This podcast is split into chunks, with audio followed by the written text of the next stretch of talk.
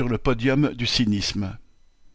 Pour préparer les Jeux olympiques de 2024, le gouvernement déplace des sans-abri vivant dans des camps ou des hôtels d'hébergement d'urgence en Île-de-France vers des villes de province.